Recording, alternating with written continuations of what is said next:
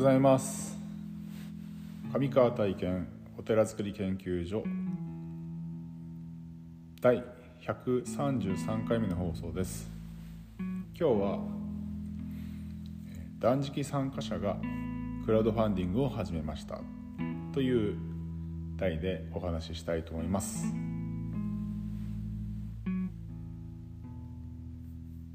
まああの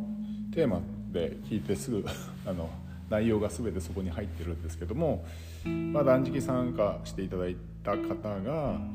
えー、から連絡がありまして、まあそのまあ、現実的には実際的には奥さんなんですけども、えーと、長沼在住のと中村夫妻なんでさんから 奥さんから連絡が来たんですがあの旦那さんがですね、えー、クラウドファンディングを始めましたと。えー、よけよければ見てくださいというような連絡があったんで、えーと、見に行ったらですね、えーと、そのクラウドファンディングの題がですね題というかそのテーマがですね、えーと、クラフトビールを作って届けたい、えー、一人で頑張らなくていいという題だったんですね。で、えー、とその中村さんの旦那さん、まあ、裕二さんはですね、えっ、と何年前かな3年前4年前ぐらい3年前ぐらいかなに、えー、とご夫婦でですね初めて断食に参加していただいてですね。でその時からですねいろいろと、まあ、あの車の整備の、えーと、仕事をしてるっていう話からですね将来はあのビールクラフトビールを作ってそういうワイあのなんていうかそういうそういうところをそういう、うん、ビールを作るようなその仕事をしたい。クラフトビールの、まあ、いわゆる工場ですね工場をどこかで建ててそのビール作りをの仕事をしたいのが夢なんですっていうふうに語っててで当時からあのなんだろう自分でビールを作っていたそうですね。うん、でビール、まあ、キットがあったりとかそういうビールを作るっていうことを、まあ、作るっていうのは自分の飲むビールですよね。えー、で作っていてあそうなんだと思って、えーとまあ、そういう、まあ、今ねクラフトビールも結構たくさんいろんな各地にできてきてですね、まあ、盛り上がってきてるのでいや実現するといいねという話をしてたんですけどもまああの第一歩ですよね本当に。そういう連絡が来たこと自体がまあえっ、ー、とまあ嬉しかったしで、えーと、そのテーマですね、まあ、クラフトただ単純にクラフトビールを作って届けたいというなぜ一人で頑張らなくてもいいっていうテーマが入ってるかっていうところにもちょっとこう、えーと、グッとくるんですけども、まあ、旦那さん結構内向的な方でですねなんか結構その断食中もですねいろいろお話をしてたらなんかこう何でも自分一人で抱え込んでしまう性格だっていう話をしていてですね。でうんとそれがまあ自分を変えたいっていう思いもあったりとか、まあ、そういうそういうなんかこう自分を変えたいっていう思いも含めてこう断食にも参加してみたみたいなことででその後も何度か 確かに3回4回ぐらい3回か4回ぐらい来てるかな？来ていてでえっ、ー、とまあいろいろとこう断食の良さみたいなものと、まあ、要は自分と向き合う時間を作ってですね。で、えーと、今のままでいいんだろうかみたいなような話とか まあその、まあ、クラフトビールを作るという夢に向かってですね、まあ、一歩一歩踏み出していこうというなんか決意を 勝手にですね僕はこう感じながら あのーまあ、関わらせてお友達として友人として関わらせていただいたんですけども、まあ、今回そういう連絡が来たので、えー、ちょっとグッと来てすぐに、えーと、な昨日かな、えーと、ご支援させてもらってで今朝、あのー、そういえばどうなったかなと思って見たら一応目標金額30万円だったんですけどもそのすでに目標金額を、うん、開始4日かな5日かな？4日か5日ぐらいでもう突破していたんで、まあ、あのこれからセカンドチャレンジするのかそれとも、まあ、このままずっとそのセカンドチャレンジ設定せずに最後まで 同じようにこう募集し続けていくのかは分からないですけどもとりあえずはまあ目標達成したんで、えーと、よかったなっていうふうに思ってこの収録をしてるんですけども。まあ、クラウドファンディング自体は僕も2回やっていて、まあ、このうんとお話のその、まあ、この配信の中でもですね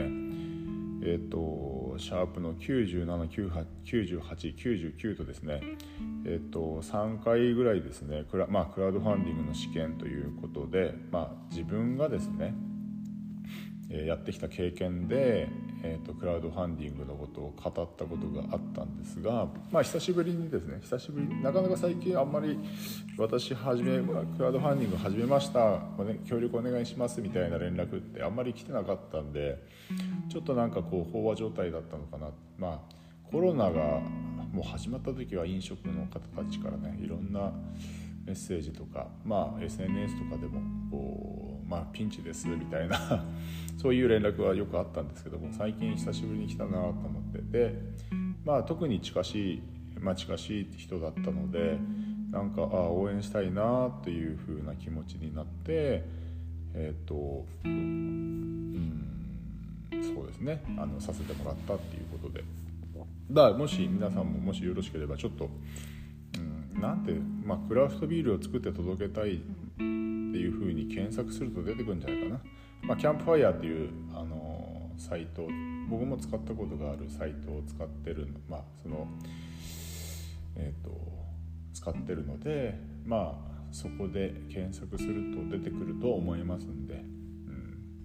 ここにリンク貼ることできるのかな。まあなんか貼れたら貼るようにやってみたいと思いますで、えーと覗いてみてください。まあ、そういう意味でその、まあ、前回前にも話した内容とちょっとかぶってしまうかもしれないんですけども、まあ、今そういう、まあ、夢というかねそういうものを実際やろうとした時に、えー、昔はですねほぼですね何ていうか自分でお金を貯めて、えー、貯まったらスタートするっていうのとか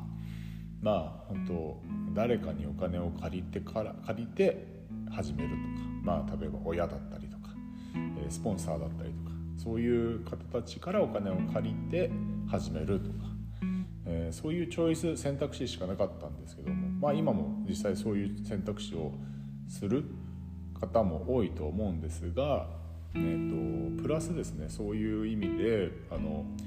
なて言うかなこのクラウドファンディングというものが出てきたっていう価値って結構大きいと思ってるんですよね。ねあのまあ、最初の頃はなんだ人からお金をもらってですね、えー、なんか夢を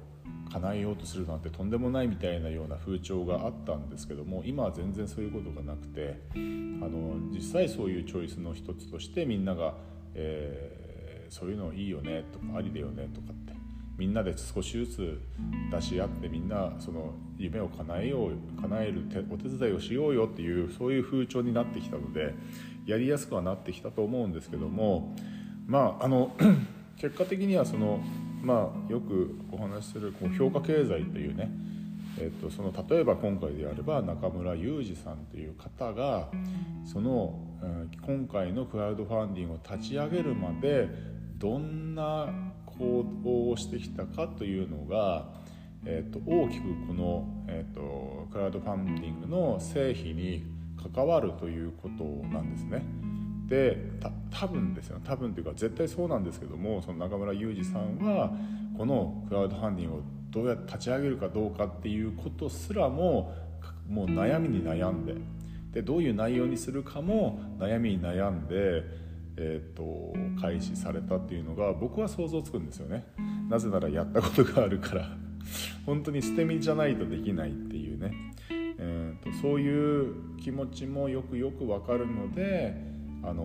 応援したいなっていう気持ちになる。その評価経済っていうのはその人がその、えーと、このクラウドファンディング、まあ、評価されるべき行動をしてたか考え方思考をしてたか、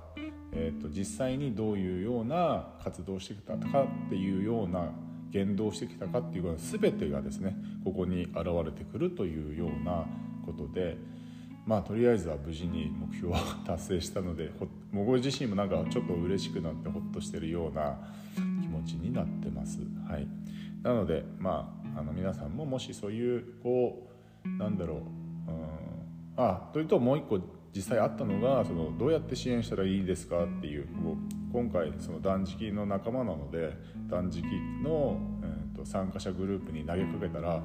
あのその中のそのメンバーの一人から支援したいんだけどもどういうやり方がありますか？というような、えーと、そういう問い合わせも来たので、まあ、もちろん直接支援もそうだけども、まあ、あの例えば SNS とかでこういうの始まりましたよっていう告知をしてお友達ですよっていうような告知をするっていうのも大きな力になるしあの、まあ、金銭的に難しければ例えば応援してますってちょっと今回は苦しいので あの支援はできないですけども陰ながら応援させてもらってますっていうようなメッセージだけでも実際は本人はすごく嬉しいと思うのでそうしてみてくださいというようなことをお伝えしたりとか、まあ、そういう輪が広がっていくっていうのは非常に何て言うかな嬉しいなっていうふうに思って今日はお話ししてみました、えー、今日も一日、えー、素晴らしい日をお過ごしください。お祈りしております。ありがとうございました。